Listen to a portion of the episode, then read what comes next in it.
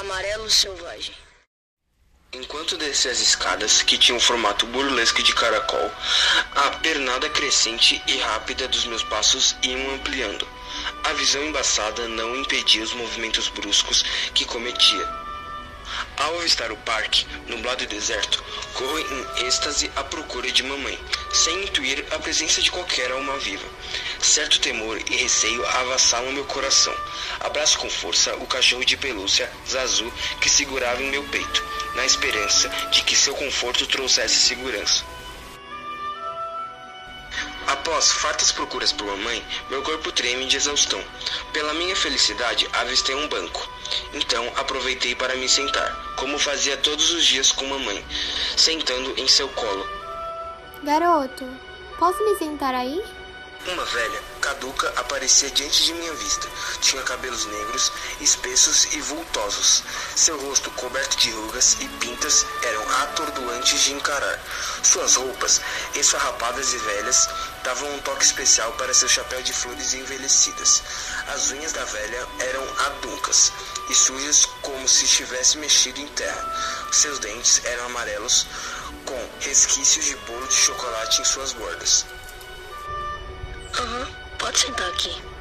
Pobre garotinho, você se perdeu? Como veio parar aqui? O tempo está ruim, está um frio de roer os ossos. Verdade.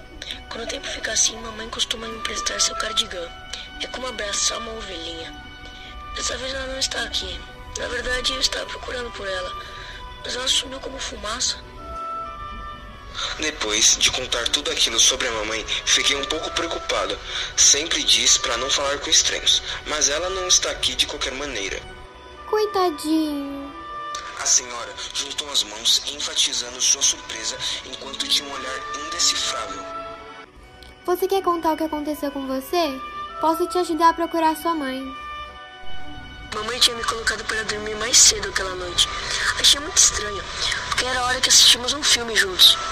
Retirei os meus óculos com lentes, estilo fundo de garrafa, do rosto e limpei-o com a camisa que estava vestindo. Eu reclamei um pouco com ela, mas ela me olhou daquele jeito, sabe?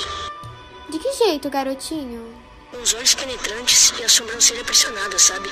Como, como as bruxas dos filmes. Eu sei que ela não é uma, mas eu fico com medo do mesmo jeito. A velha concordou.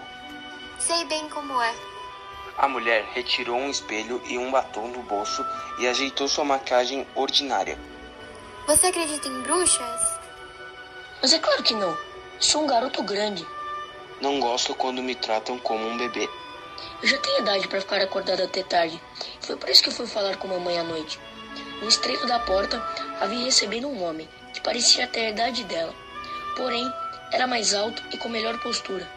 Ele usava preto da cabeça aos pés e quando consegui ver o seu rosto, apenas prestava atenção nos seus marcantes olhos. Seu olhar era selvagem, um amarelo pungente, muito parecido com um gato.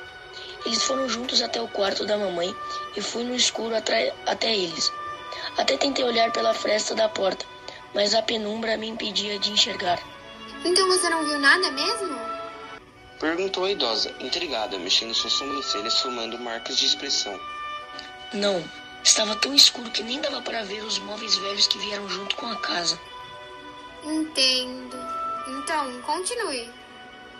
Achei que eles estavam demorando muito, então decidi entrar.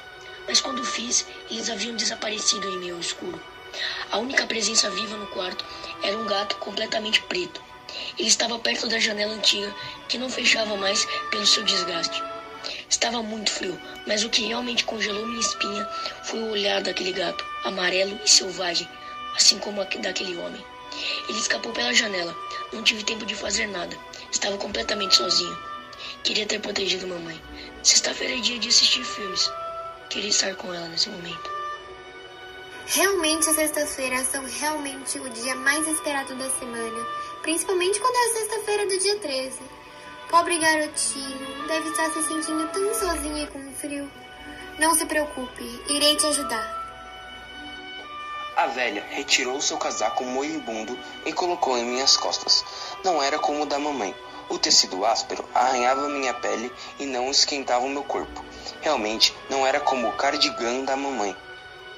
Venha para minha casa e poderemos assistir um filme juntos. Você gostaria disso? Não gostaria?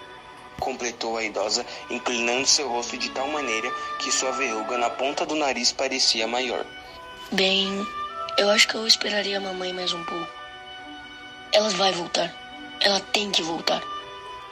Menino burro, o sol já está quase nascendo e você tem certeza que ela irá voltar? Deu uma risada assustadora e macabra. A mamãe nunca. Ajeitei os meus óculos e abracei azul fortemente contra meu peito. Ela nunca me deixaria para trás, certo? Mamãe nunca faria isso comigo.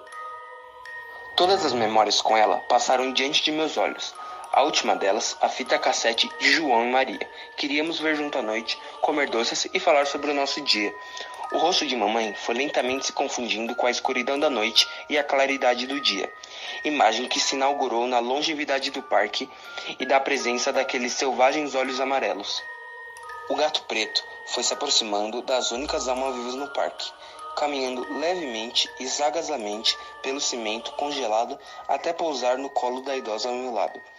Dei um grito abafado. Ele, esse, esse gato, eu vi, tenho certeza que vi esses olhos. Iguais ao do suposto homem que havia aparecido com minha mãe em minha casa. Ah, garoto, não fale bobagens.